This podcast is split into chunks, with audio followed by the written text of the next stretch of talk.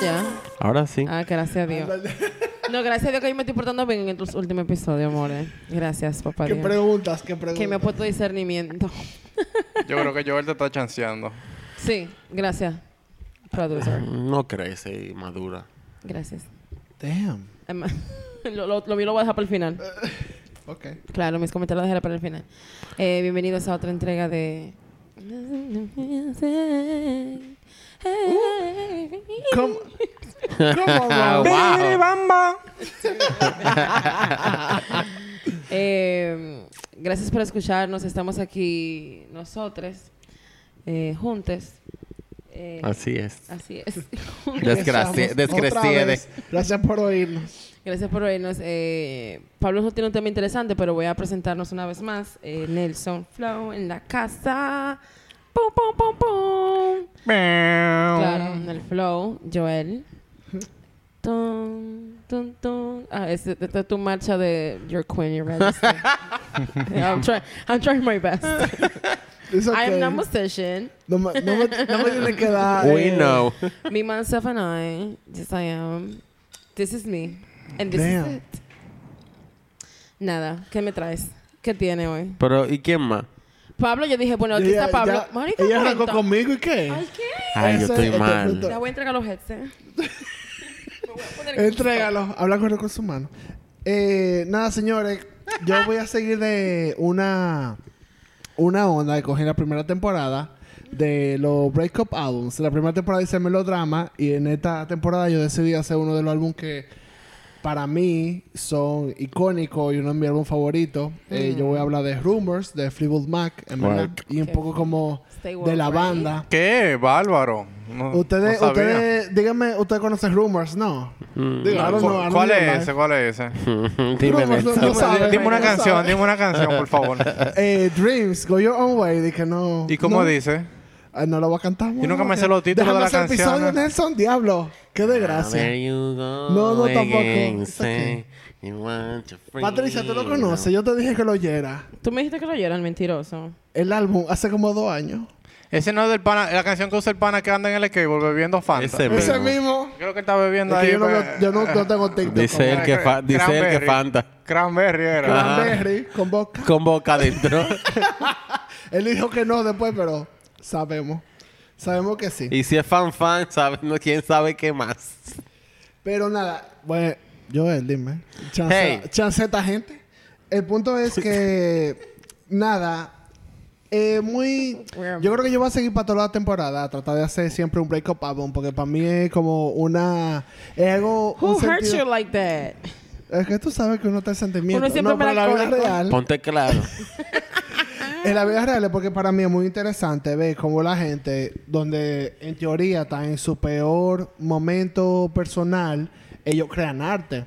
Y lo que fue muy, muy raro de esto, que era una banda, y toditos estaban pasando por algo. Y toditos estaban pasando por un momento que van a entender más adelante. Pero sí, había una peculiaridad. Entonces de ahí, de ahí fue como que, que sacaron esta obra de arte que hasta el sol de hoy es uno de los discos más vendidos y reconocidos en la historia de la música. Es como que mierda, ¿de dónde salió eso? Y para mí, eso es lo que la gente tiene que entender, que los breakup albums, eh, el sentimiento sí, eh, y el mal, el, el mal amor, el mal vivir, la vaina, pero eh, de ahí es que sale el arte. Y, so- sobre todo eso también como la creatividad, porque Claro. ellos lo pintan como que tú no sientes esa, ese empalague de, de, de sufrimiento. De Es que tú estás como... malo, Sí. incluido. Vamos a traer a Adele la temporada que viene para que nos que nos explique más. explique Ya- bien la ya te respondió. Sí, ella respondió. Ya viene. Llegó, llegó al DM ella. Estoy buscando traductor y le vamos a dar. Para que hable de español, lo que no diga. Entonces, antes de yo empezar con lo que es Fleetwood Mac y el álbum en sí, yo le voy a dar un poco para atrás y voy a hablar de lo que es, obviamente, Stevie Nicks, que ya nace en 1948 en Phoenix, Arizona, como Stephanie Nicks, que es muy... Da risa porque Stevie es un sobrenombre que ella misma se puso porque ella no podía... Tú sabes, los niños como que no pueden pronunciar eh, su, su nombre. Entonces, ella decía Stevie, Stevie, y la familia se quedó con eso. Entonces, ese fue su nombre para siempre. Nadie le llama Stephanie, en verdad. Hey, De su familia. Stephanie is for close friends in the bedroom. Ok, gaga. Entonces, en el punto de que ella siempre quiso ser cantante, eh, dice que era un momento de su vida donde no recuerde no desear ser artista. Desde muy temprana edad, ella comenzó a presentarse incluso en los escenarios. eh, desde los cinco años, ella se presentaba con los shows de su abuelo. Su abuelo era un cantante de country en el área de Arizona.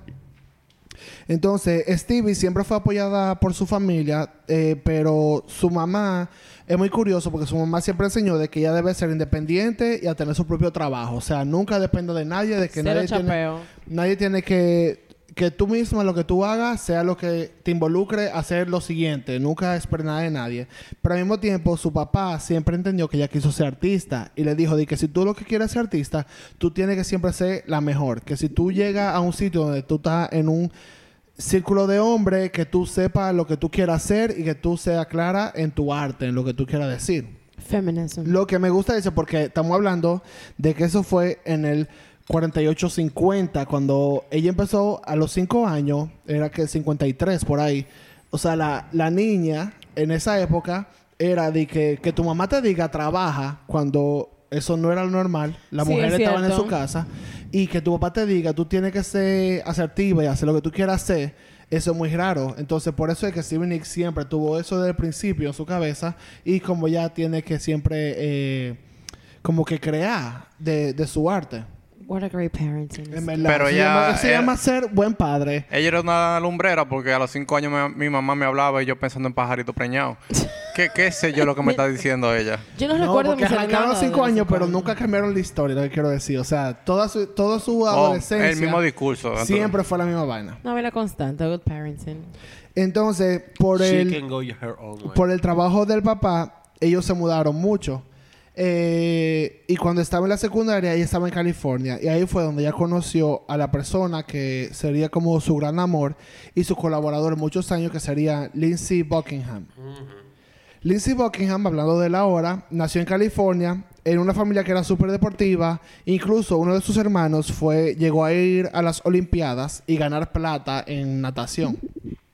Lindsay era diferente de la familia, ya que lo que su pasión era la música, tenía el- él tenía el apoyo de sus padres, pero era como que le regalaron una guitarra y él empezó a grabar, a tocar solo. O sea, él aprendió de oído cómo tocar la guitarra. Tan sol de hoy, él dice, yo no sé leer música. Yo toco según lo que sea mi sentimiento. O sea, él es prodigio en esa vaina. Entonces, la primera vez que ellos se encontraron, Stevie cuenta para Rolling Stones que, o sea, la revista, que ella entró a un grupo para jóvenes, literalmente a un grupo de oración, y vio a Lindsay, y Lindsay estaba en el piso tocando la guitarra, y cuando lo vio tocando, Yo pensé que por iba a decir, viva linda. él estaba tocando en ese momento California Dreaming, y ella se sentó a lo de él y dijo, dije, mira, qué, qué, qué bueno este pana, y empezó como que a riff con él, y empezó como a cantar, y él estaba tocando, y ahí fue como que se convirtieron en amigos. Eh, Eso fue en el 1966. Stevie tenía 18 y Lindsay tenía, 10 Lindsay tenía 17 años. Él tiene un año menos que, que Stevie Nicks. Entonces, aunque tuvieron buena química, no fue hasta dos años después que ellos se reencontraron. Como que ellos estaban en la adolescencia y después de ahí ya se dividieron. Eh, pero Lindsay se acordó de, de Stevie y dos años después la llamó para ver si quería ser parte como una cantante principal de una banda de rock que él estaba armando. La banda se llamaba Fritz y tuvieron como un éxito moderado en el mismo California. Como tú sabes, banda locales que ellos iban y tocaban, pero eh, al mismo tiempo, cada vez que venían artistas grandes, de, como Jimi Hendrix y Janis Joplin, ellos eran que le abrían. De California, o sea, Solicitados. iba bien, i- le iba bien en verdad a ellos. Y eso explica mucho al mismo tiempo. Exacto, porque dime. Oh, fresco. Eh, nada, la banda tuvo un, un manager que estaba tratando de conseguirle como un contrato disquero, porque yo era independiente, y eventualmente él consiguió que un productor, se llama Kid Olsen, los oyera. Pero puedo irlo tocar a la banda. Kid lo que dijo como que él solo estaba interesado en Stevie y en Lindsay. Y luego de esto, como que la, banda estaba muy frágil porque eh, Stevie y, Lindsay querían como que ir al siguiente nivel, seguir siendo famosos, seguir trabajando y eso. Y la banda como que estaba feliz en, en la onda en la que yo estaba en ese momento. Entonces, ahí fue que ellos decidieron que al final ellos lo iban a hacer yo solo. Porque Keith eh, Olsen le dijo, yo le produzco un disco a ustedes y yo solo voy a vender una disquera, pero si son ustedes dos solos. Si son días con la banda completa, que yo como que no están en eso, ustedes son el talento y yo quiero trabajar con ustedes. Eh, lo que da mucha risa porque eh, al final, eh, por eso fue que Stevie y Lindsay empezaron como que a hacer pareja. Porque ellos se juntaron, oye esta vaina, ellos se juntaron en, después de un concierto que tuvieron en San Francisco, creo que fue. Y ellos volvieron a, a la habitación del hotel sin la banda. Ellos, después de que Kit Olsen le dijo como que yo quiero trabajar con ustedes dos. Y ellos se sentaron en la cama. Y ellos como que estaban ¿En, tristes. en qué año? ¿Tú sabes en qué año más o menos fue eso? En el 71. Espérate, no. En el... Ajá, sí, como en el 70, 71, por ahí. Entonces, al final, ellos tenían 23 Stevie, 22 Lindsay. Y entonces ellos como que... Mira, yo me siento mal porque en verdad queremos grabar con este pana, con este productor y eso. Entonces como que se sentían mal, pero como que ellos dijeron que ellos, dentro de su vaina de tener que decirle a la banda que no iban a grabar más con ellos, ellos por la miseria, eh, su sentimiento, ellos, nada, ellos se juntaron y tuvieron relaciones. Se dieron apoyo. Y primera la maldita pobreza. Bello, Por primera tú. vez, yo sé que es que estamos tan tristes que tú sabes. Vamos a Vamos a, Yo te, vamos a pregu- mangar. Vamos yo te pregunté por qué. Te pregunté por qué. eh, como estaban en San Francisco y eso, para esa época le, estaban le estaban abriendo mucho a Janis. Y ahí era que Janis como que se instalaba más tiempo. Pero ella era, esa era solo una curiosidad mía. No, no, sí, por ahí fue, porque fue en el 70-71. Y en ese fue después de un concierto de San Francisco que Kit Olsen le dijo lo que te estoy diciendo y todo fue en un proceso de una noche. O sea, en esa noche él le dijo de que yo, lo gra- yo grabo con ustedes, yo soy un productor que tengo la conexión y vaina, pero solo con ustedes dos, pero tienen que soltar la banda en banda. Entonces, La banda en banda. literalmente. ¿Tú entendiste? Entonces al final es como que, mira... El trinomio cuadrado perfecto. que al final el, ellos se sintieron mal y tuvieron relaciones, pero sí, that. literalmente tuvieron relaciones. Like- y que ellos lo dicen a sí mismos, lo dijeron a Stone. Dije que nos sentimos tan mal que Qué eso fue lo que no, no tuvieron de que Wow. cerca. Yo dije, Patricia, ay, ¿cómo le vamos a decir a la qué banda? pena todo. Vamos a singar. Literalmente. That's petty sex. No. No, it's not petty sex. No, el petty sex viene a matarle. Yo te voy, deja, deja Ya. que yo- deja que yo te explique. Eh, no, es- no, eso no es Peri. Es como... Eso es más- como drama... no, ni siquiera. Es como... Eso es esquizofrénico, loco. Eso es una eh, locura. Es que ni siquiera... Es que... No está mal. No, no, no, no. Yo no juzgo. Dele para No, allá. no está mal. Ellos quizás se encontraron, o sea, Se vieron no sé, en, en la su situa- miseria. Exacto. Y hay que majar. la miseria fue común. En la ¿Para qué miseria... sentirse mejor? La tristeza ellos estaban tristes, ellos estaban tristes y dijeron de que vamos a mejorarnos. Y en la miseria... Déjame yo no decir lo que iba a decir. Sí, ya. no, eh, sé por dónde iba. It's better not. Ahora yo quiero saber, pero lo diré por la pausa. No, No, la bien. pausa, la pausa. Eso es para el after. No, no. Después dicen, ah, que uno, no, bueno, pa. Pero Que nada. digan... Como dije, esto fue en el 1971. Eh, Stevie tenía 23 años, Lizzie tenía 22. Y así nació el dúo Buckingham Nicks. Ellos grababan en un... Ellos se mudaron para Los Ángeles y ellos grababan en un cuarto atrás del negocio del papá de Lindsay, que era de que un cuarto oscuro, como imagínate el papá tenía tipo un garaje de carro y en la parte de atrás ellos tenían un cuarto que era súper cerrado y ahí era que ellos Uh. grabaron. Entonces, Ajá. Ahí era que grababan. I can't. eh, ellos grababan porque hicieron su disco, Joel. Ellos grababan sus huellas digitales uno en el otro. Entonces, ese problema, Joel, Ay, Dios mío. el punto es que ellos compraron una grabadora con una herencia que tuvo Lindsay y ellos empezaron a grabar como el disco que ellos sacaron. Entonces, ellos trabajaban en el día y en la noche era que ellos iban a grabar. O sea, duraban la madrugada completa, ellos dos trabajando, escribiendo canciones y haciendo su disco. Y majando. Bueno, también, porque tú sabes que uno... esto- Todo es válido. Pero ¿por qué no? Entonces, luego de terminar un demo de siete canciones, ellos lo llevaron a Kit Olsen otra vez, que le encantó y se convirtió oficialmente en su productor y comenzó a buscar disquera para vender el álbum. Con la ayuda de Olsen, ellos firmaron un contrato con Polydor. Eh, que se, para que no sabe, una disquera más grande en el momento. Polydor grabó artistas como Rolling Stones y a ABBA en ese momento. Y más reciente, hablando del Rey, Haim, Ujú. Billie Eilish, o sea... Sí, eh, Polydor, vaina- la verdad que una disquera que se ha mantenido. siempre, siempre estable, se apoya mucho el talento, en verdad.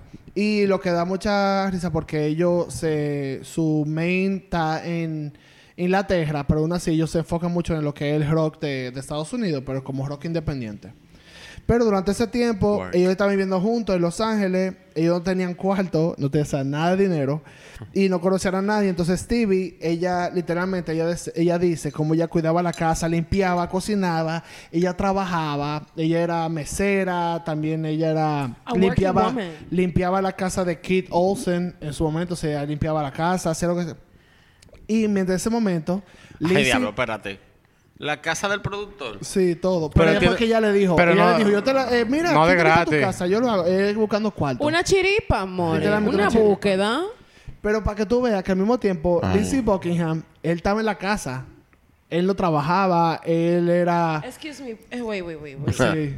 Ajá. Ella trabajaba como una No te perra. apures que lo que Y viene. él estaba... Con lo que viene, te va a dejar en cuenta. Y él Tengo un estaba... papi mantenido que dice, mami, todo eso es mío. Así mismo. Wow. El punto de que el pana estaba de que... eh, sentado en la casa, escribiendo música, eh, produciendo Viendo- canciones, que sí o qué. Eso Entonces, lo puede decir bien. Que sea que parecía dominicano. Para- pero para que tú veas que ella defiende este tiempo. O sea, y ella dijo a Rolling Stone de que fue uno de los momentos más liberados de su vida porque ella siempre, ella, ella, ella se sentía independiente. Bueno, pin. Sí, es verdad. Eh, vamos a tomar una leve pausa Y hablamos para ahora. averiguar algo aquí. Déjame llamar a meteorología, espérate. Exacto, llámalo ahí. Volvimos. Ya, volvimos. Nada, como dije, ellos dos estaban, eh, hicieron Buckingham eh, Knicks y ellos hicieron un disco eh, que fue publicado en septiembre del 73. Stevie tenía 25 y Lindsay tenía 24 años, acaba de cumplir. El álbum en verdad no fue un éxito comercial, no tuvo casi promoción y unos meses después de que salió el álbum, ellos fueron despedidos por su disquera. O sea, Polydor le o dijo... sea, después que la tipa te Polydor le dijo de que casa, gracias por amor, venir. Dejaste que la Nos vemos Después que a te limpié la casa, Dejaste que me manteniendo al marido este, me votaron. Nada, pero lo bueno fue que durante esta época ellos nunca, ellos dos nunca dejaron de escribir. O y sea que no tuvieron muchachos. Chao, nunca. Pero entonces el punto es que ellos ya tenían algunas canciones que iban a utilizar para el siguiente disco, como Rhiannon y Landslide. Entonces, fue durante esta época que Fleetwood Mac entró en la vida de Stevie y Lindsay. En diciembre de 1974, Nick Fleetwood, el fundador de la banda Fleetwood Mac, le hizo una propuesta que iba como cambiar toda la historia de ellos. Entonces voy a hablar un poco más de lo que es eh, Mick Fleetwood. Él llama o habla con Lizzie Buckingham para finales del 74, como dije, ya que Fleetwood Mac era una banda establecida con más de 7 años que había tenido varios integrantes. La historia y el drama como de la canción de Fleetwood Mac, que me muy eh, de la banda, es muy larga, así que no voy a entrar mucho en eso, pero ellos lo que en resumen, Fleetwood Mac fue formado en el 67 en Londres por el baterista Mick Fleetwood, guitarrista Peter Green, guitarrista Jeremy Spencer y el bajista John eh, Mac McBee. Ellos tuvieron mucho éxito como banda de blues y durante un punto, a finales de los 70 incluso, ellos sobrepasaron las ventas semanales de los Beatles en ese momento. O sea, Fleetwood Mac no era de que una banda que era una mierda. Ellos tenían su, público en Londres, en Inglaterra, y ellos como que tiraron para adelante. Pero a principios de los 70, uno de los miembros se salió de la banda por adicción a, a droga, otro se salió porque Qué se unió- raro. Lo típico de la época. Nunca pasaba eso. No, porque en los 70, tú sabes, otro se, un- se salió por unirse a un culto. Qué raro. Oh my God. Sí. Otro y otro guitarrista que trajeron para cubrir a uno que se había ido fue despedido porque tuvo una aventura con la esposa de Mick Fleetwood que, Oh my God. que se llamaba se llamaba Jenny. Yo voy a hablar mucho de Jenny más adelante. Sí, Jenny fue fuerte. Jenny From fue mucho. Verdad, Jenny, fue- tengo que hablar contigo. Yo estoy grave. pero nada, por todo esto que yo le dije, eso fue un resumen de la banda, es otro episodio. Si hablamos de, de los principios de Fleetwood Mac, pero nada. Ellos decidieron buscar a alguien que brindara como más estabilidad a la banda en ese momento, que en ese momento solo quedaba F- Mick Fleetwood, Joe McBee, y en ese momento ya se había entrado la esposa de, de John, que era Christine McBee. Y los instrumentos, más nadie. Y más nadie. Ellos tres quedaban. Entonces, durante este momento, Mick va a Los Ángeles y se reúne con Kit Olsen, que era el productor que yo dije anteriormente, donde, donde Olsen le pone la- una canción de Buckingham Nicks que se llama Frozen Love, y este se sorprendió mucho como del estilo de música y pidió reunirse con Lindsay.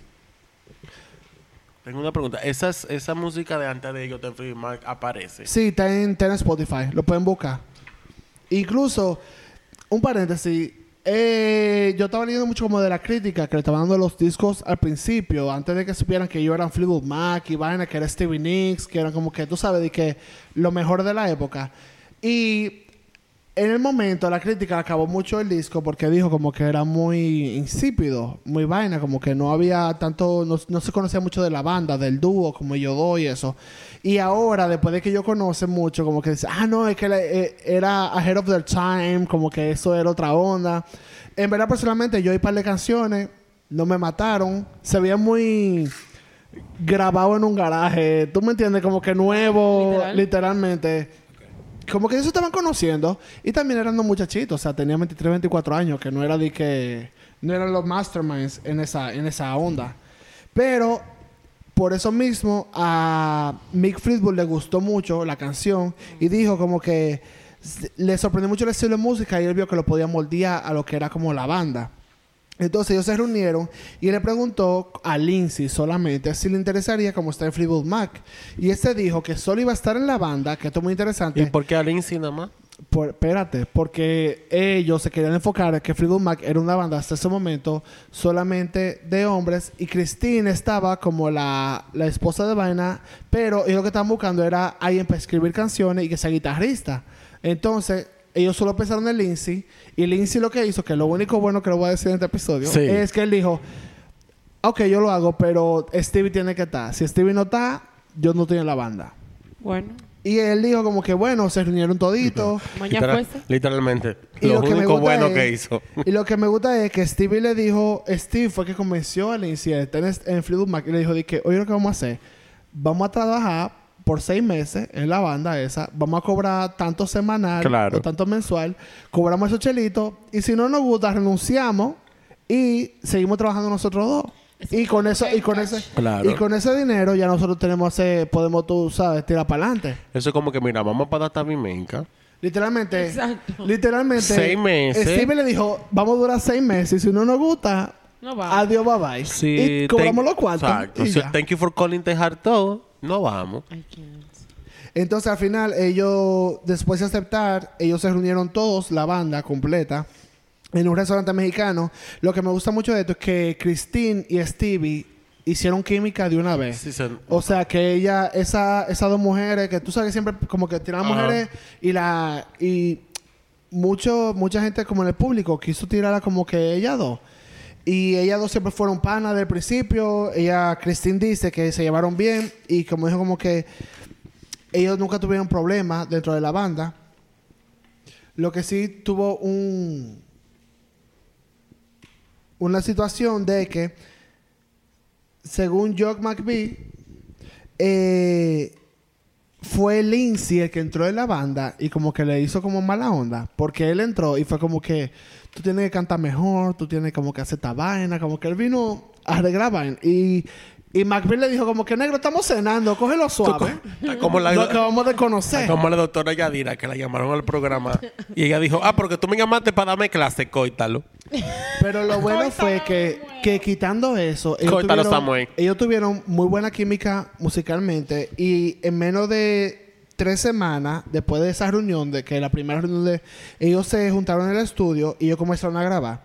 Steve y Lindsay fue que le enseñaron las canciones que fue Rhiannon, Crystal y Landslide a, a Fleetwood Mac. Yo- Christine en ese momento escribió Over My Head y Uh, Say You Love uh. Me de Fleetwood Mac, que son dos dicazos, No di ¿verdad? caso. Y en tres meses después de ellos conocerse fue que ellos completaron un álbum y en julio del 75 sacaron ese álbum que se llamó Fleetwood Mac. Mac. Para que tú ¿Qué veas. primero? Para un comentario, si Dale, me lo permiten. La banda que no quería que tuviese mujeres, las mujeres eran que escribían todos los malditos hits. Sí, es verdad. Christine era una vaina, una máquina. Esa jeva, la Christine, Un robot escribiendo. escribía como una desgraciada. Un robot demasiado escribiendo. dura. Yo Pa' lo que tú veas. A mí esa canción, bueno, Landslide, a esta altura del juego, eh, entiendo que mucha gente sabe. Y yo amo la versión en vivo de Rihanna. El diablo. Eso es este terrible. A mí lo que me gusta de, de ese momento es que ellos sacaron el álbum, como dije, Freedom Mac. Entonces, al principio el álbum fue muy bien recibido por la crítica, pero no fue un éxito. Entonces, ellos decidieron promocionarlo, o sea, hasta mano poder. Ellos, donde tú le llamaban, ellos iban a hacer show, ellos se iban de gira, ellos duraron el año entero de gira, literalmente, de que en septiembre del 76, 15 meses después de sacar el álbum, fue que el álbum subió a llegar hasta el top 10 en Billboard. O sea, ellos lo trabajaron porque le dieron, o sea, ellos fueron a toda la provincia que ellos pudieran ir para poder tocar y hacer y que el álbum se lograra, ellos, ellos hicieron. Entonces, aunque la banda estaba yendo bien, las vidas personales de la banda eran otros 500. Love it. Entonces, No entiendo porque tú dijiste que yo estaba en Spotify y no, estaba, no funcionaba Spotify para promocionar. bueno, entonces como estaba diciendo, que la banda le estaba yendo bien durante ese tiempo por el álbum, pero la vida personal, la historia es diferente. Lindsay y Steven estaban peleando y se separaban y volvían y se separaban, como que siempre tenían un pleito. Y con los los demás miembros de la banda tuvieron ese mismo problema porque justo antes de enero 66, que es una fecha muy importante por lo que voy a decir, que fue cuando empezaron a grabar Rumors, ellos Se- tenían... Enero del 76. 76. En el 76 fue que ellos empezaron como que a grabar el segundo álbum. Y ellos lo que decidieron fue eh, trancarse en una... en Cabaña. Sasoli- no, A veces casi funciona. casi en verdad. A veces funciona. Pero fue en una vaina de Sasolito. Ellos crearon como una casa donde ellos podían grabar el álbum en California. Y ellos ahí se trancaron todito. Pero en ese momento ellos tenían muchos problemas personales entre toditos. Como dije, Christine y John Ay, McVie, ellos estaban, ellos estaban casados. Se acababan de divorciar ellos dos. Ajá. Exacto.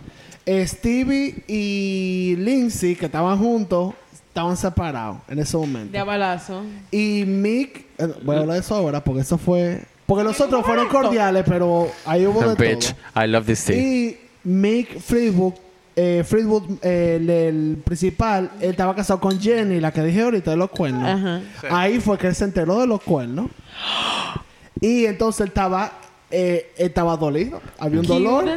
Había un dolor fuerte. Now there you go again, you say. Pero nada, entonces obviamente como era el 76, como dije, la banda estaba usando, tú sabes, mucha droga. Escu- Muy pacientes. es- Eh, escupe paciente. Y literalmente ahí fue que comenzaron a grabar Rumors. Un paréntesis, lo voy a decir de ahora. Rumors se le llama al disco porque durante este momento, en enero, había muchos rumores que ellos se enteraban después de, como la banda tenía como sonido en ese momento, de que Stevie estaba con, eh, con Mick, con Fleetwood y con Lindsay, Sí. que Christine tenía un hijo con el vaina de la luces, que, que Stevie se estaba rapando a... Y estos eran rumores, ¿no? O sea, eran rumores. Que eran rumores que estaban El en la, vaina de, en la vaina de música. Que ellos entraban después y di que este, eh, literalmente Christine dice que, que una vez yo le dije a Stevie, eh, ¿tú estás embarazada? Y Stevie dice, yo, claro que no. Y dije, no, porque yo oí que me dijeron que tú estabas preñada de, de mi marido. Literalmente. Sí, porque eran rumores que sonaban. Porque como Y de mi marido, para colmo. Exacto. Que yo, No, y, como voy- tenía- para ti a pregúntate como que, que no, tú bebiste café hoy. La vaina es que ellos sabían que no, pero era como que lo que le llegaban las historias a ellos, que era lo que sonaba. Y había que como en confirmar, California, porque uno ellos se nunca quedaban como que. ¿Qué es lo que está pasando? Pero como yo estaba teniendo problemas entre ellos mismos en ese momento, dijimos que vamos a llamarle rumors, como que son los rumores que oímos de nosotros mismos. Sin que la gente sepa que de verdad ellos estaban pasando por, por problemas en ese Situaciones. Como Lindsay Lohan, Rumors. No, nunca como decirlo. No me lo compare. I'm tired of rumors, daddy. No, I can't. Pero nada, entonces, como dije, eh, ellos estaban usando mucha droga en ese momento, que era una parte de su rutina normal y como parte de la cultura de la banda.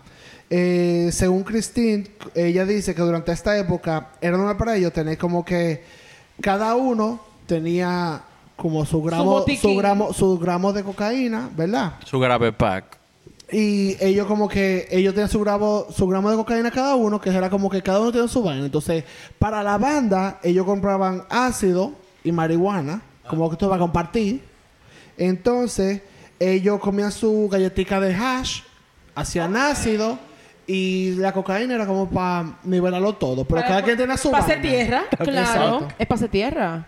Entonces, Stevie Nicks dice que esta época era de que, dice- literalmente dice, todos éramos drogadictos, pero yo era la peor porque yo hacía más cocaína que todos. Literalmente, ella dice haber gastado en ese año un millón de dólares solamente en cocaína. En un momento ella hizo tanto que ella se le hizo un hoyo. un hoyo Yo tengo dos películas al hizo- mismo tiempo para ponerme de viaje. ella dijo que ella hizo, se le hizo un hoyo dentro de la nariz de tanta cocaína que ella hizo Eso durante pasa. ese año. Y en el bolsillo. Y ella luego explicó que ella tiene hasta el sol de hoy la pared de la nariz muy sensible y que eso le desbarató la vía respiratoria. O sea, ella dice que fue de los dolores más grandes que ella ha experimentado y ella todavía se siente que ya no está normal de la cabeza y que su cuerpo no es igual después de toda la cocaína que ella hizo ese año. Y que ella maldice el día que ella comenzó a hacer cocaína. Estoy hablando o sea, porque ella está desbaratada. Es ella se le hizo un hoyo en la nariz de tanto que ella jaló. Te estoy hablando que ese álbum, cogiendo. ese álbum se grabó hace 46 años. Exacto. Esa muerte sus 70 ahora mismo. 73 años. ¿no? Que Ajá, que- por ahí. Y de gira, yes. Pero I nada. mean, Hablando más un poco de cómo se armó el, el disco. Eh, Fleetwood Mac se reunió en Sausalito, California, el 26 de febrero. Ellos, a finales de enero, ellos fueron a ver como una casa. Y esa casa fue la que ellos convirtieron como en el estudio que ellos iban a estar. Ellos se querían, ellos estaban de gira, como dije ahorita. Ellos nunca pararon como que de hacer gira por el primer disco. Entonces, ellos dijeron de que en vez de hacer como que grabar canción y vaina, ellos hicieron como que su home base ahí y ellos iban a hacer conciertos y volvían. Como que ellos se enfocaron en tener ese sitio para ellos, para ellos poder crear y poder como Un que evolucionar más. Exacto, literalmente. Rehab. Bueno, pues, Rehab no era porque... needed. Lo opuesto, porque completamente fue lo literalmente- opuesto. Literalmente lo opuesto. Pero nada, el punto es I'm que- loving this. Eh, luego de que ellos ya hicieron como que eh, la casa, les voy a explicar un poco más cómo, cómo estaba la historia de cada pareja en ese momento. Bueno, como dije, Christine y John McBee, ellos tenían hasta ese momento ocho años de casado. Ellos se divorciaron y tuvieron como que problema porque Mick Fleetwood fue que descubrió como que Christine tuvo amores con uno de los eh, trabajadores como que tenían gira con ellos de Fleetwood Mac. El de la luces. No, antes del de la luz, fue otro. Uno de soni un sonidista. Ah. I'm loving this. Eh, te- te digo, it was a Los, mess. los Esta gente, siempre. claro, siempre buscando sonido a como sea. Como de lugar, exacto. Literalmente. Entonces, el punto es que después de que se enteraron de eso, fue como que ellos dijeron de que. Ahora fue que tú entendiste. Ah, fue algo. tan- ay, Amigo, ya no. lo- tardío. el punto es que eh, ahí fue que se enteraron y como que lo cancelaron a él y na, siguieron grabando. Ah, pero a Cristina no la cancelan. No, claro, porque ella es la que escribe. Ella es la dime, máquina de la la van a cancelar. Ay, pobre hombre. Saca- Le dieron banda. No, pero entonces Bueno. por eso. Ahorita fue ella que lo No voy a enchichó. adelantar un poco. Ella por eso descubrió que después con el de la luces, ella no le dijo a nadie. Entonces ella tenía su vaina de que ella grababa que sé yo cuánto y ella después se iba, ¡pam! Con el de la luces y después volvía y no decía No, más de nada. que se quedaba desmontando las luces. Exacto, de que ayudando. De que ayudándole y vaina. Entonces, pero era por eso mismo porque ella dije, mira, si yo lo digo, lo van a cancelar también. Ay, Jesús. Entonces ella no le que lo cancelen. Esa mujer sabes. tiene un corazón de todo el tamaño. También durante este momento, Stevie y Lindsay decidieron terminar su relación. O sea, era muy complicado porque justo antes de que eh, Fleetwood Mac lo llamara a ellos para entrar en la banda, ellos estaban teniendo problemas. Pero ellos decidieron, dije, ok, si nos vamos a tener esto, nos vamos a quedar juntos. Pero después como tuvieron éxito, es como que mierda, ahora no podemos terminar. Porque ya estamos en el lío juntos. Pero durante ese momento que yo estaba haciendo como diferentes tipos de conciertos y eso, ellos deciden, digo, ¿sabes qué? Vamos a terminar. Y al mismo tiempo, Mick Fleetwood y su esposa Jenny, como dije ahorita, que ellos se conocían de que eran adolescentes, ellos tenían dos hijos ya, era lo único que tenían hijos durante la banda. Él, en el 76, después de que él supo como lo de los cuernos, la vaina dentro de la gente, la gente de la banda, etcétera. eh, Y el cuchicheo. y la vaina se Eso es lo que divorciaron. molesta. Eso es lo que molesta, porque no son los cuernos. Mm-mm. El cuchicheo. Ellos se divorciaron en el 76. O le pidieron el divorcio en el 76. Entonces, la banda, eh, cuando empezó a grabar el disco, tenía muchísimos problemas emocionales. Y ellos como que su vida era... Su vida emocional era un desastre de cada uno como personal. Entonces, incluso Mick dice que él no sabe cómo él sobrevivió a la grabación de ese álbum. Eh, dice como que las sesiones de, grabación, Christine y él dijeron lo mismo, que eran como traumáticas. Porque era como que ver a la persona a que tú no quieres ver, con la que yo acabo de terminar, y tener que verla todos los días, y tener que grabar un disco, y crear música, y crearte juntos, y como que era muy difícil para ellos, pero todos dijeron lo mismo, de que ellos tenían como que la mentalidad de que vamos a enfocarnos en la música lo más que podamos y vamos a tirar A para soltar adelante. otro en banda. Exacto. Por ejemplo, Christine y John eh, McBee tuvieron el chance de que ellos dos pudieron como que soltar la vaina, enfocarse en la música y ellos no hablaban nada.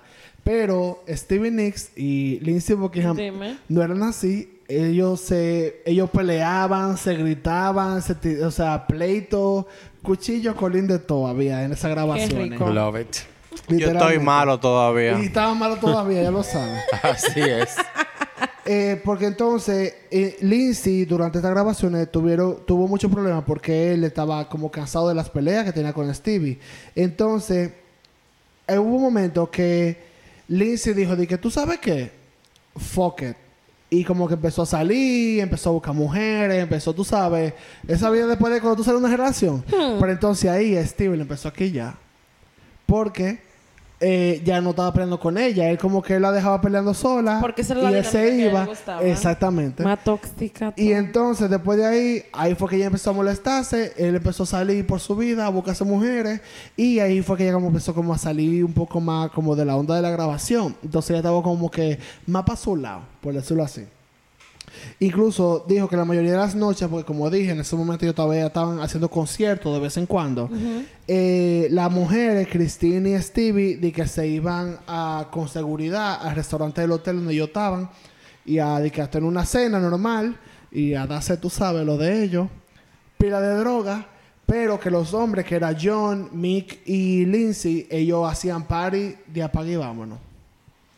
De apague y vámonos de que de la noche entera, Rockstars. mujeres, vaina, de que tú sabes, esa- literalmente. Pero nada, eh, ellos dicen que si no hubiera sido por la droga en la vida real, ellos no hubieran terminado el, no hubieran terminado el disco. Ya tú sabes. Porque eso era algo que lo unía al mismo tiempo a ellos y era como que, eh, tú no tienes, po- Me eh, imagino dame que ahí, dentro de esa dame". dinámica tan de porquería que ellos tenían. Era como que... Cuando iban a hacer droga, era como que vamos a dejar todas nuestras Sí, diferencias no, atrás. ellos se anestesiaban. O sea, yo te dije, ellos, ellos hacían de todo, hacían ácido, tenían su cocaína cada uno, de su vaina. O sea, que al final, que al final era como que, ¿en qué estamos? Vamos a. ¿En qué tú estás? tienes, se te acabó. Eh, Era de que así. Después que ya conmigo, porque yo sé la que hablaban. tengo. Qué fuerte. Yo estoy grave esta gente. Incluso, algo, un fun fact que voy a decir, que eres que fue tanto de la droga de que ellos, ellos dijeron después de que ellos querían poner al pusher el agradecimiento del disco. What? Pero al final no lo pusieron porque en, en el Bajaba post, mi ácido. espérate, en el post de del vaina, ellos descubrieron que el pusher lo mataron por una vaina de droga. ¡Ay, Dios mío, no! Y por eso decidieron que no ponerlo, porque tú sabes, no van a estar. Está muy fuerte, como que el pana está muerto, no lo vamos a poner ahora. Esa promoción, tú sabes. Literalmente. Patricia, tu cara, tu cara está. O sea, yo me estoy riendo Es que porque no, es que no, que no me queda de otra. Es que Ajá. se mataron en algo de droga, imagínate. No, rest in peace. Gracias por sus aportes a la cultura Claro. pop. Gracias a él tenemos tuvo- este Él disco. tuvo un momento en Rumors, o sea, uno de los discos más icónicos del mundo, pero bueno. Ah, fue there you go again. You say you want your freedom. Pero nada, voy a hablar un poco más de cómo. Ella habla como. perdón, Steven Nicks habla mucho de cómo eh, ella durante la grabación del álbum, ella dice durante la grabación del álbum de que ella tenía, obviamente, lo que yo dije, todos los problemas, toda la vaina, droga, y como que el Lindsay estaba muy intenso. Entonces, ella es como que se dividió un poco. Y dentro de la casa de grabación, Por ella está bueno que le pase. Un hombre, que, ella- ella un fue hombre que muy- se llama Lindsay. Yo, estoy- tengo el año, yo tengo el episodio entero Lindsay. pensando en eso. como, ella- como él se llama Lindsay y ella se llama Stevie, que en la vida real es como que es un mindfuck con los nombres. Dale para allá, mi amor. Ve cogiendo. El punto es que ella cogió y ella dentro de la casa de la grabación había un un momento de que había como un cuarto parte atrás. Nada, entonces eh, Stevie estaba en el cuarto atrás que me da mucha risa porque era un cuarto de que rojo, cerrado, con una cama donde ella se trancaba con un teclado pequeño eléctrico y ella se ponía a grabar ahí en una grabadora. O sea, ahí fue que ella como que se desconectaba y cuando la necesitaban para grabar de que vainas de la banda, ahí la buscaban. Pero ya hablando más como de de las canciones del álbum que son muy importantes. Me gustan mucho porque este álbum, como dije al principio, era un breakup álbum, pero era como que tú me dices, yo te digo. Este, Entonces, debo decir que era una tiradera, mi amor. en, Sea como esta- un en este mismo, en este mismo, o sea, pa- voy a hablar por canción, algunas de las canciones. Dale. Dreams, que es una de las canciones más conocidas del álbum entero, esa canción fue escrita por Stevie Nicks en el mismo, eh, la misma habitación de Yo Te Digo. La roja. Entonces, la, exacto, ella fue en la parte de atrás, ella The Red escribió, Room. Ella escribió esa canción en base a la, el breakup con Lindsay Claro. y ella le escribió completa, ella le escribió esa canción en 10 minutos. Ella escribió la canción en 10 minutos y ella fue, la grabó y se le enseñó a Lindsay. Cuando se le enseñó a él, que estaba en el estudio, él literalmente la vio, sonrió y dijo de que, wow, qué, o sea, qué canción, vamos a ponerla. Pero como Lindsay es Perry, él después de ahí lo que hizo, lo que hizo fue que él Le escribió. Go Your Own Way como respuesta de Dreams que hasta el sol de hoy, bueno, ella dice que le bajó algo, pero por lo que voy a decir después, yo creo que en verdad no. Ella odiaba esa canción porque decía literalmente de que, o sea, diciendo la canción de que, eh, packing up, checking up with different men is all you wanna do. Él escribió en la Qué canción. buen freco. Entonces, para que tú veas como Dreams, lo que dice de que eh, Thunder al- always happens when it's raining, como que the rain is Play- gonna wash you clean, you Players know. only love you when they're playing. Sí, pero, pero aún así, ella lo hizo general en momentos como que de que la lluvia como que era muy tranquilo. Mientras que Lindsay, o sea, eso es lo que ella Le dice. iba al cuello. Fue, le dijo de que tú lo que querías estar con nombre y vaina, go your own way, como que fue muy más directo. Pero y él eso es de ella. dijo, ¿De quién era? Men be uh, the stray De- or a fucking disease. I'm telling you, I'm sorry. Entonces, y no, no solo eso, eso eran ellos dos, pero al mismo tiempo estaba eh, Christine y John Había balazo. tirándose, tirándose todo, porque era, incluso de la mayoría de las canciones fue escrita por, por, Por Christine. Christine. Entonces, ahora, el... Oye, bueno. La que yo no puedo con Pablo hoy. Y porque es que estamos, estamos activos, ven acá, hacemos No te veo, pobre, que está cubriendo todas las áreas. Mi primer impacto en su tiempo. No estoy grave. Nada más le falta una cartulina. No. Si tuviera, si tuviera una cámara ahora mismo, tuviera yo, mira, un PowerPoint puesto. Dije, tú ves ahora. Entonces, este es el video. No, el punto es que lo que me da mucha risa de que Christine hizo esta canción, que déjame yo buscarla aquí, del, de, ¿cómo que se llama? Se llama de que You Make Loving Fun. Yo amo esa canción. Esa No, canción es el buenísima. que la canta ella misma y ella la escribió y ella le escribió al pana que era el sonid el de la luz Al que votaron. no el que no vo- votaron Ah, el productor fue el de la luz que ya estaba escondido Al productor lo votaron por My Piolo. Entonces él, ella dijo de que le dijo a, a su ex esposo porque el esposo dijo de que yo make loving fun como que ¿qué es lo que es esa canción y No dije, es- no, no esa es a canción ti. es- yo pensando en en mi perro nuevo, bueno, que sí, que pero era mentira. Era al panita que estaba ahí. cuando ellos estaban de, de gira. Tú que eran de las luces. Diablo. Christine. Diablo. Cristina era dura, qué tóxica. No, no, no. Y te que digo, eh, incluso Christine, Christine te digo que era la madura a base de The New escribir. Adventures of Old Christine. Ya lo sabes.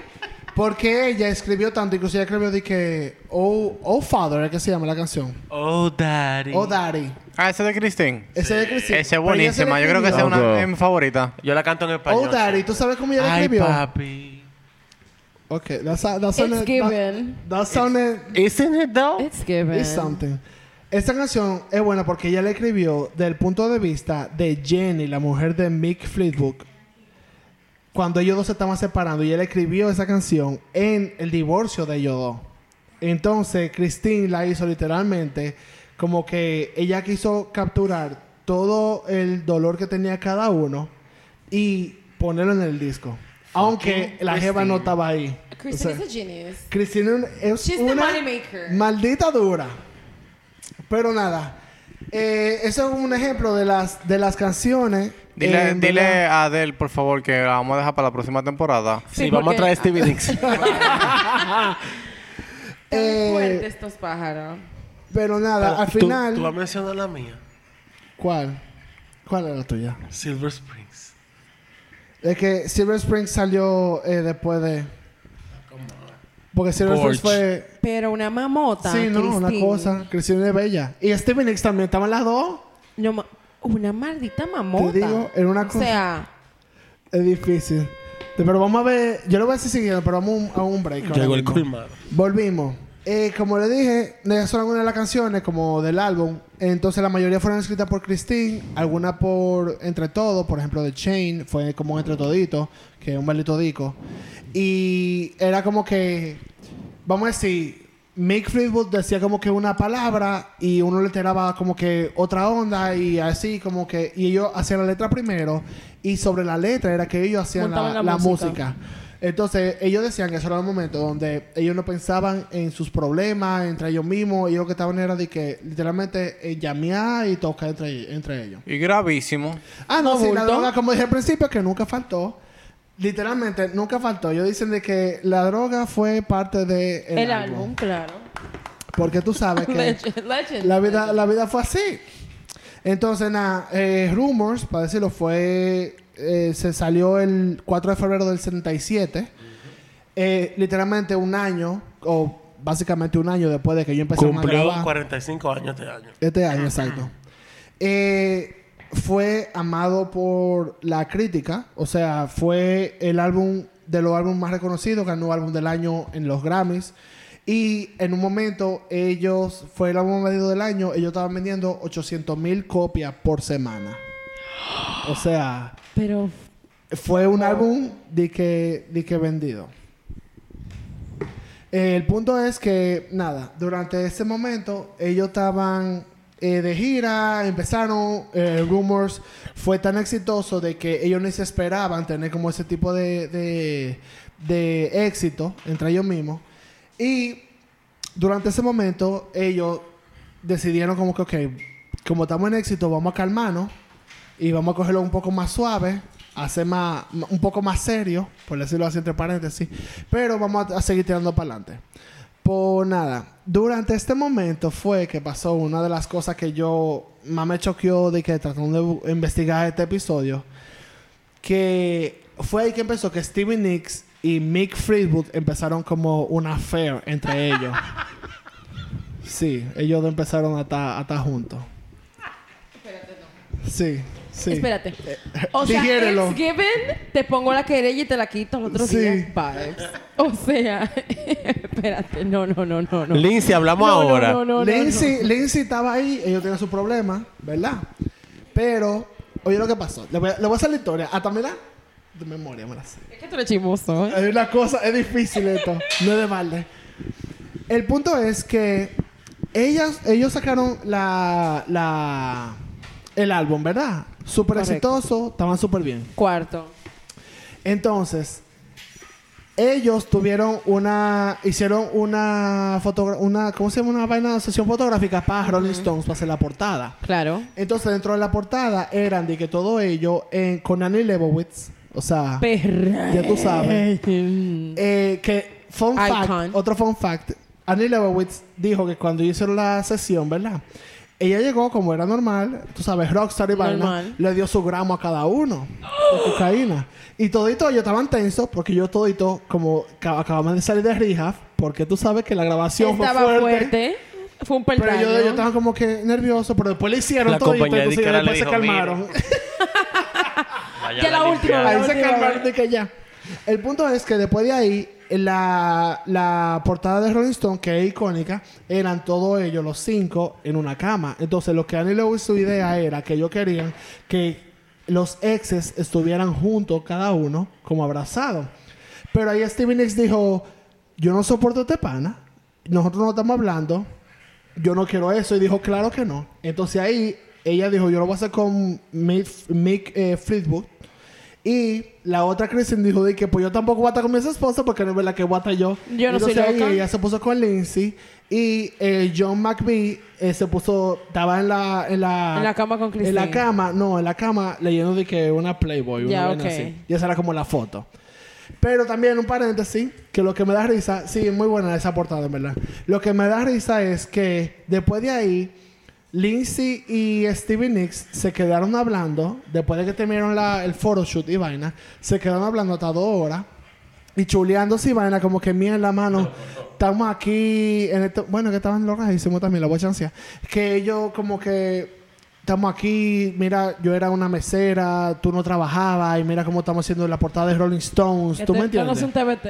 Exacto, era como que mira en la mano. enfoque en, tú no trabajabas. Ajá, esa misma.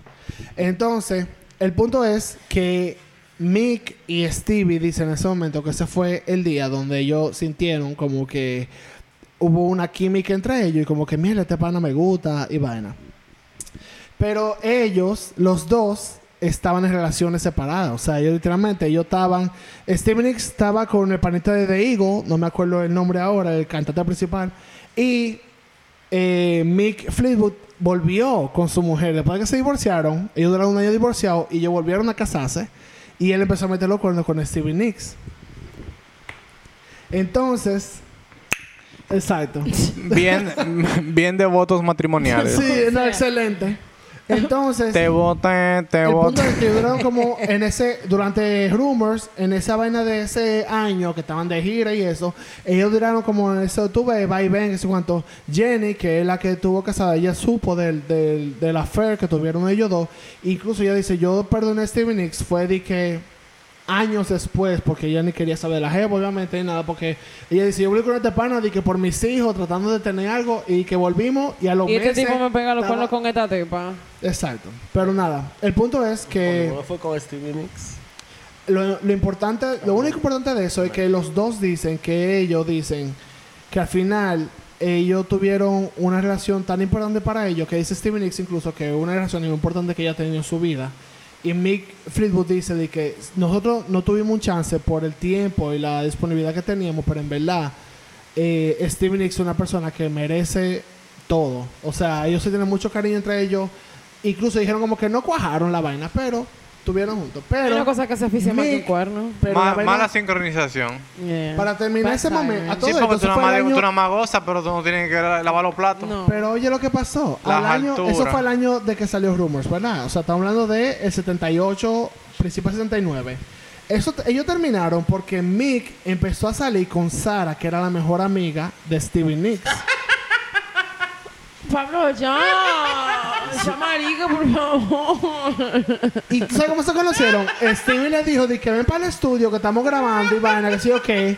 Y ahí se conocieron. Él le dijo, de que como que después de un par de veces, ahí ven, vamos a dar como que un, vamos a drive por ahí, a dar una vueltica. Y cuando dieron la vueltica, él le dijo, de que no, no, que Stevie y yo terminamos, Le dio la no tengo nada que ver, vueltica. pero tú sabes, Stevie no sabía que habían terminado. Y él empezó Ay, a salir con coño. Sara. El esposo de Sara, ah, porque ella estaba Ah. casada. El esposo de Sara, a los tres meses, se llama Stevie y le dice de que, mira, Sara se va a mudar con Mick. y Stevie le dice de que, ¿qué? Pero, ¿cómo es? ¿Cómo es? Sí, que se va a mudar, que sé cuánto. Y Stevie dice de que, ah, no, pues, bien por con ellos, ellos. denle para allá. No, el punto es que al final Sara y Mick se casaron, duraron siete años de casado. Con la mejor amiga. Pero, Pero. Sara Sara fue baneada del vaina porque eh, fue un show. O sea, Stevie no quería saber de ella porque ella dice... Yo me esperaba de Mick porque Mick es un azaroso, pero mi mejor amiga, o sea, le dije a su hermana que me hizo saber a un pana con el que yo estaba saliendo, que ella sabía, se armó el Levi. Qué rastrera. Pues situaciones como esa fue que durante ese tiempo legend.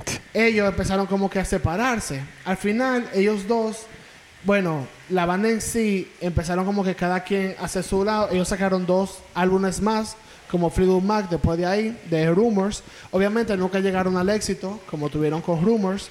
Y Tuvieron éxito igual, pero Sí, pero obviamente no, no, fue. Pero, pero después de que ellos terminaron, ellos sacaron, eh, se dividieron, o sea, tuvieron un hiatus entre toditos y cada, pues, Christine sacó un álbum solo, eh, Mick Fleetwood sacó un álbum solo y obviamente Ah, Stevie Nicks, claro. que fue la más exitosa de todito, sacó un álbum solista que fue eh, súper conocido. Pero nada, en el 87 ellos se volvieron a reunir todos y ahí fue que ellos empezaron como que a grabar otro disco y como que hacer una hacer una gira. Pero eh, el- durante la gira tuvieron problemas porque Lindsay, Hmm. como 10 meses después de empezar a grabar otra vez el disco de- dentro de la gira, decidió decidió eh, ser independiente porque él dijo que lo estaban controlando mucho artísticamente y decidió salir de eso. Durante esa vaina se dividió la banda y Christine literalmente dijo peace out y se fue a vivir para un monte en, en Inglaterra. A Vendió estrés, su- y ella boy. directamente se fue para allá, gozó su cuarto y, y- y se fue a vivir para allá. Eh, Stevie Nicks soltó la banda en banda. Ella volvió a finales de, de los 90. O sí, a finales de los 90 ella volvió y ella está en la banda todavía, aunque Sí. sigue haciendo su vaina En personal. el, e incluso en el. Si Pablo me permite. Dale. En el 97 hay un álbum que se llama The Dance, que fue un concierto que hicieron en un estudio en California, creo que fue, y lo convirtieron en, en CD, que incluso estuvo nominado álbum del año otra vez en los Grammy. Ahí fue que sacaron, que ahí sacaron oficialmente Silver Springs como single Sí. como tre- 20 años después del álbum.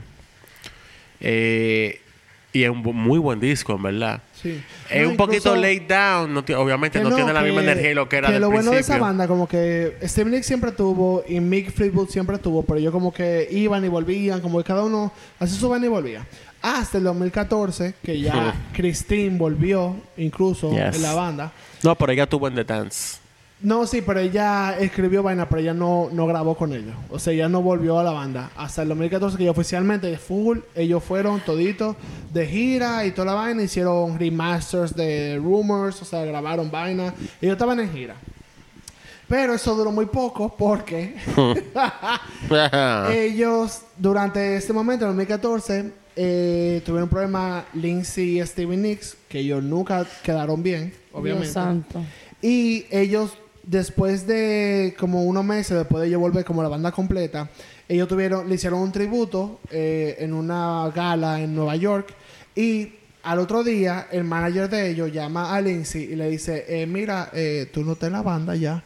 Porque Stevie mandó un listado como que de pila de vaina que tú hiciste ayer durante la presentación de ustedes, que a ella no le gustó de que cuando ella estaba agradeciendo de como el, el público, como tú sabes, el premio, que él, él viró los ojos, como que hizo una cara, como que no le gustó video? cuando, cuando empezaron con la, la banda del tributo, la vaina con Rhiannon, que no le gustó eso, y como que hizo una lista, y básicamente eh, a todo esto, eso fue lo que dijo Lindsay ahora. Él dijo de que básicamente Steven Nicks dijo, o él está en la banda o estoy yo. Y yo soy la avisa". y como él no es Stevie Nicks. Y Y como yo eh, la banda eligió a Steven Nicks, obviamente. Claro, y lo sacaron de la banda. Pero, como la vaina de Perry, él lo demandó a la banda por, que, por romper el contrato. Ellos cero fuera de la corte y vaina. Pero ellos dos se tiraron como bandazo fuertemente de entre ellos dos, entre Steve y Lindsay. Tanto así de que en septiembre del 2021, dígase el año pasado, Lindsay tuvo en una en una en Rolling Stone hizo una entrevista y por eso yo digo que hay que ser tan petty como como este pana Porque él dijo de que no, porque al final me sacaron de la banda porque Stevie Nicks lo que quería era hacer una banda como más tranquila, más melo, no tan rock. Porque esa es la onda que ella está. Como que ella no está, no está en eso, ya su edge ya no está ahí. Y él sí, como con 70 años. Espérate, él Eso. 73 y ella 74. Y ellos están así de que hasta el sol de hoy, actualmente, al menos públicamente, ellos no se hablan ni le pueden mencionar ese pan a la jeva. Y ella le dice de que eh, después de que él dijo eso, le preguntaron algo a ella como en una entrevista. Y ella dijo de que, bueno, pero es que el talento de él aparentemente no es lo suficiente para él estar solo. Pues en la banda. Track Todo him. esto, todo esto allegedly de, de, de las vainas, pero Pero ¿qué fue lo que tú dijiste? 73, 74, que... que, Que como que él sea la tiene edad de ellos. La edad de ellos. Él tiene 73. No, ella tiene 74, ella tiene 73. No. Recuerda que ella, tiene un año más. Ah, ok, ok. Ah, Él tiene 73, ella tiene 74 años. ya no son alturas de juego para en No. eso. No, mi Que- amor, que que terminaron la cuando tenían presión y 27. You got o sea, five years. Hace 30 años. You got five good years. Hace 30 años. Oh, bueno, casi 30 Casi años. 50. Fue que, ter- que terminamos. Trabajamos juntos, vaina. Y todavía están en ese odio. Pero nada, no me voy a ir mucho en esa vaina. Pero todo. No básicamente. te voy a ir mucho en eso, porque dijiste todo. Ese, esa es la historia de No. De verdad, yo creo que ahora, después de que terminemos este episodio, ahora mismo todo el mundo sí. va a Mucha oírlo. par de canciones. Es un maldito discazo. Y lo que me da una risa de ese disco es que son canciones de que tristes o que yo le hicieron de que estaban de manera, pero tú oyes el disco y en verdad es música pile, pile heavy. O sea, tú la oyes de que tranquilo, es como chilling. Yo lo digo mucho cuando estoy en el carro, como que yo la siento como que upbeat, como que A mí me, a Sí, mí también, me, es gu- verdad. es super upbeat, como Sí. que es un rock bien. a mí me gusta mucho, No es por como que ejemplo... depresivo. El, el Deluxe Edition que sacaron, que es el que yo tengo, por ejemplo, en Spotify, a mí me gusta porque hay un concierto que entiendo que no está completo, pero hay varias canciones de un concierto. Que, por ejemplo, la versión de Rihanna de ese concierto a mí me fascina. Sí, es muy buena. La de Landslide, la de The Chain, es aperísimo. Me hubiese gustado que hice una versión en vivo de Silver Springs, pero bueno, está bien. No voy a ser tan peri. Eh, pero, en verdad, es lo que tú dijiste, es un disco que independientemente de lo que estaban pasando, es un disco que te pone de buen humor. Aunque tú digas la letra, que en verdad sí son letras como que la creta, pero te pone de buen El ánimo. sonido, buen humor. eh. Para mí es súper buena onda. Como hoy el disco me da, me da ánimo. Que es muy raro, pero cuando tú ese tipo de, de disco, es como que, mierda, me voy a deprimir. eh. no, o sea. La eh, música, como tú dices, es uplifter. Pero la, la- como que tú ni siquiera te, da- te, te le pones atención a la letra hasta que tú como que decides... estudié un poner poco el atención, disco, Sí, exacto. y ahí tú dices, mira, pero este tipo está hablando de un problema serio. sí, exactamente. Y tú dices, mierda, qué dura está. Y yo dije, oh shit, es verdad. eh. Eso está como Cheer Up My Brother, que es aperísima, pero en verdad es súper triste esa canción. Y de vaina. Pero nada, esa es la historia de, Pablo, gracias. de Fleetwood Mac, de Rumors. Yo estoy grave con esta gente. Yo estoy fundiendo ahora mismo con toda la vaina. A mí me encanta porque a veces yo siento con Patricia como que ella se va tan en una y que después ella en tres semanas me escribe de la nada. Pájaro, estoy escuchando Oh Daddy. Yo estoy mala. Patricia es Todavía me tiene así con, con Jeff Buckley. No, no, Eh, le ha dado Jeff. Ya, yo venía camino yéndonos, gracias. Señores. Pero nada, esa es la historia de Fleetwood Mac de Rumors. Eh, básicamente el desastre que fue ellos. Hey, it Pero worked. buen álbum, pero buen Funcionó. It was Buen álbum. cinematográfico casi. Álbum del A año. diferencia de otros desastres. Ay, santo. Pero nada, señores. Nos vemos. Gracias por oírnos. Bye. Bye. Nelson Chao, bye bye.